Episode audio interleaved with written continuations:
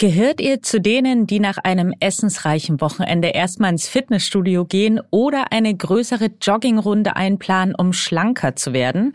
Es gibt Expertinnen und Experten, die sagen, das bringt leider gar nichts. Denn Sport hilft gar nicht so sehr beim Abnehmen. Was dran ist an dieser Theorie, das überprüfe ich heute. Ich finde außerdem heraus, warum die Zahl 13 in vielen Kulturen als Unglückszahl gilt. Mein Name ist Elisabeth Kraft und ich bin Wissenschaftsredakteurin bei Welt. Schön, dass ihr da seid. Aha. Zehn Minuten Alltagswissen. Ein Podcast von Welt. Sport macht schlank oder wer viel isst, der sollte auch viel Sport treiben. Zwei weit verbreitete Annahmen, die sicher jede und jeder von euch schon einmal gehört hat. Nur laut dem Anthropologen Hermann Ponzer sind die falsch. Er sagt, unser Körper stellt sich irgendwann auf die sportliche Betätigung ein und passt seinen Stoffwechsel kurzerhand an. Wie Ponza darauf kommt? In einer Studie untersuchte er den Kalorienverbrauch von 332 unterschiedlich aktiven Menschen aus unterschiedlichen Ländern.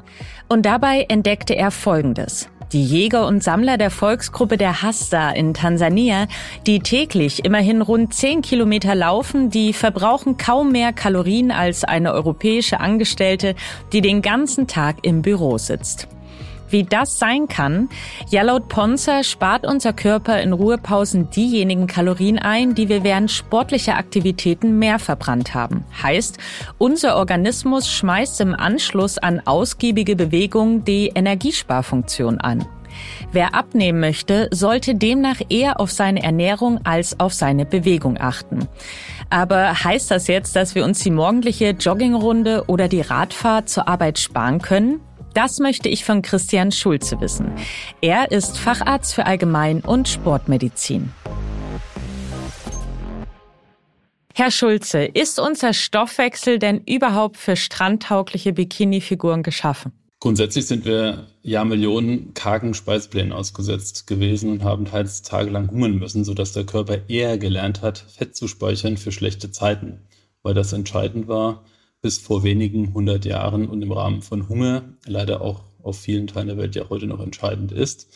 Leider führte der rasche Überfluss an Nahrungsmitteln in der Industrialisierung zu einem immens zunehmenden Verfettung der Gesellschaft mit entsprechend stark zugenommenen Auftreten von dem sogenannten metabolischen Syndrom mit Blutzuckerkrankheit, erhöhten Cholesterinwerten, Bluthochdruck und in der Folge eben starkem Zunehmen, Herz-Kreislauf-Erkrankungen wie Herzinfarkt, Schlaganfall, Dialyse oder Demenz sind auf der anderen Seite natürlich auch stärker aufgetreten. Dass unser Organismus den Stoffwechsel anpassen kann und in Extremsituationen auf Sparmodus zurückfährt, das ist ja bekannt. Welche Beispiele gibt es denn dafür? Also was wären denn solche Extremsituationen? Das kennt eigentlich jeder, der mal weniger isst und dann ein paar Tage abnimmt und dann merkt, dass sich der Körper entsprechend darauf wieder einstellt. Daher gibt es auch äh, Programme der gesunden Ernährung, die einen sogenannten Genießertag einmal die Woche einbauen, an dem bewusst mehr Kalorien zu sich genommen werden, um den Stoffwechsel wieder hochzufahren, um danach dann den Stoffwechsel wieder weiter reduzieren zu können. Das ist eigentlich so das gängige, äh, die gängige Rückmeldung von Menschen, die eine Diät ausprobieren und dann merken, sie kommen nach ein paar Tagen nicht mehr weiter. Einige Expertinnen und Experten, die erkennen in Ponzers Ergebnissen ja einen neuen Denkansatz, andere, die üben Kritik. Wie genau lautet denn diese Kritik? Wie immer lautet die Kritik, dass es nicht differenziert genug betrachtet wird. Heutzutage wird ja elektronisch gesteuert trainiert bis zu einer sehr großen Erschöpfung und der Erfolg durch regelmäßige Kraftmessungen wird evaluiert und kontrolliert. Es findet quasi ein sogenanntes High-Intensive Intervalltraining statt.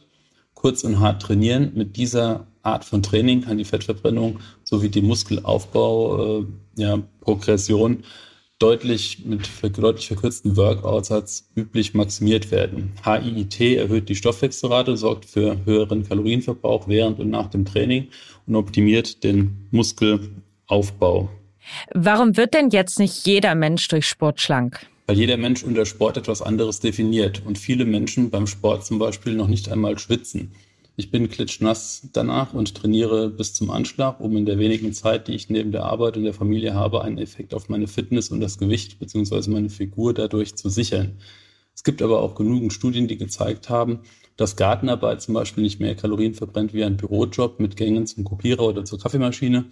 Wenn diese Patienten dann der Meinung sind, trainiert zu haben und sich nach vermeintlich verbrannten Kalorien mit eben solchen belohnen, dann geht der Schuss in der Regel nach hinten los, weil alle Abnahmen falsch sind.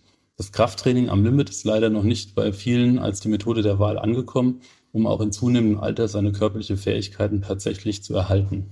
Bleibt dann jetzt also Ernährung doch das beste Mittel zur Gewichtskontrolle? Es ist in meinen Augen immer noch eine wichtige Grundlage, auch für einen gesunden Körperbau. Pure Süßigkeiten oder Salzgebäck neben Zuckergetränken zu sich zu nehmen, macht nicht nur einen übersäuerten, schmerzverzerrten Körper, sondern führt tatsächlich auch zu depressiven Entwicklungen und fehlender Leistungsfähigkeit. Am effektivsten aus meinem Eigenversuch ist allerdings tatsächlich das Intervallfasten, am besten 18 zu 6 oder 16 zu 8. Je länger das Fastenintervall und insbesondere in der äh, Nacht und am Nachmittag, desto besser.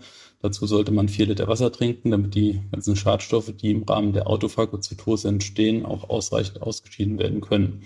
Damit und dreimal pro Woche das HIIT-Training habe ich einmal an zwölf Tagen tatsächlich sieben Kilogramm abgenommen.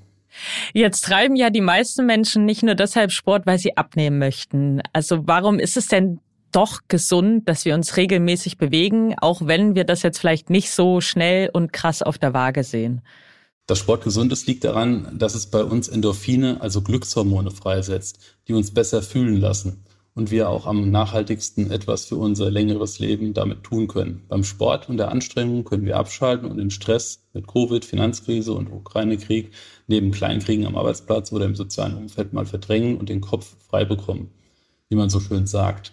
Nur in einem gesunden Körper steckt auch ein gesunder Geist. Ewig da sitzen und endlos grübeln führt zu Depressionen, die wiederum neben der Inaktivität einen Risikofaktor für einen Herzinfarkt darstellt. Eine interessante Rechnung ist folgende. Pro Minute Sport leben wir zwei Minuten länger. Wo bekommt man gerade bei der aktuell hohen Inflation eine so hohe Rendite von 200 Prozent? Daher empfehle ich sehr gerne und jedem, sowohl vor als auch nach dem Herzinfarkt, 25 Minuten stramm spazieren zu gehen am Tag, gerne mit Schwitzen. Eine entsprechende Studie hat in einer Gruppe mit Patienten mit Corona-Herzkrankheit sogar gezeigt, dass die Sportpatientinnen besser überlebten als die ohne Sport mit Stand, was zu denken geben sollte. Dazu kommt, dass man in meinen Augen nur über den Sport den Alterungsprozess des Körpers nachhaltig aufhalten bzw. positiv beeinflussen kann. Viele Eltern wollen ihren Kindern noch helfen, Großeltern noch mit den Enkelkindern spielen, da ist es doch hilfreich, noch mobil und kraftvoll trainiert zu sein, um diese wertvollen Stunden des Lebens nachhaltig genießen zu können. Eine hohe Fitness im Alter ist auch die beste Lebensversicherung, ein langes, selbstbestimmtes und selbstständiges Leben in den eigenen vier Wänden erleben zu dürfen. Das kann man sehr schön jeden Tag in der Haushaltspraxis sehen und erleben. Wer aktiv lebt und dementsprechend lange auf der Sonnenseite des Lebens sich aufhält, ist eben derjenige, der tatsächlich sportlich aktiv war. Das war Christian Schulze. Vielen Dank für Ihre Expertise. Bitteschön. Stimmt das wirklich? Mythos oder Wahrheit? Wart ihr schon mal in einem Hochhaus, in dem der 13. Stock gefehlt hat? Oder in einem Flugzeug, in dem die Reihe 13 ausgespart wurde? Beides gibt es und es resultiert aus Aberglauben. Aber warum gilt die 13 in vielen Kulturen eigentlich als Unglückszahl? Eine mögliche Erklärung findet sich in der Bibel. Nach christlicher Überlieferung wurde Jesus Christus ans Kreuz geschlagen, nachdem ihn am Vorabend Judas, der 13. Teilnehmer des Abendmahls, verraten hatte. Das erklärt allerdings nur, warum manche Menschen in christlich geprägten Kulturen die 13 fürchten. Im Judentum beispielsweise gilt die 13 nämlich als Glückszahl schlechthin. Dort symbolisiert sie den Namen Gottes, dem im Buch Exodus 13 Eigenschaften zugeschrieben werden. Die Angst vor der Zahl 13 wird Triskaidekaphobie genannt.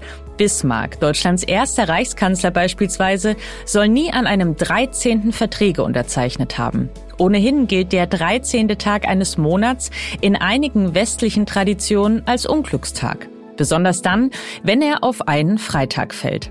Laut Umfragen glaubt das auch ein Viertel aller Deutschen. Dabei sind Unfälle an einem Freitag, den 13. sogar seltener, wie die Zürich Versicherung festgestellt hat. Demnach seien Freitage zwar generell besonders schadensreich, handelt es sich allerdings um einen 13. des Monats, dann gibt es rund 10 Prozent weniger Meldungen bei Versicherungen. Wenn euch unser Podcast gefällt, dann tut mir noch einen riesengroßen Gefallen und abonniert ihn auf den Plattformen. Bei Apple Podcasts und Spotify könnt ihr uns außerdem eine Bewertung dalassen. Und wenn ihr darüber hinaus Lob, Anregungen, Fragen, Themenvorschläge oder Kritik habt, dann schreibt uns doch eine Mail an wissen.welt.de. Und damit wünsche ich euch einen fabelhaften Tag. Eure Elisabeth Kraft.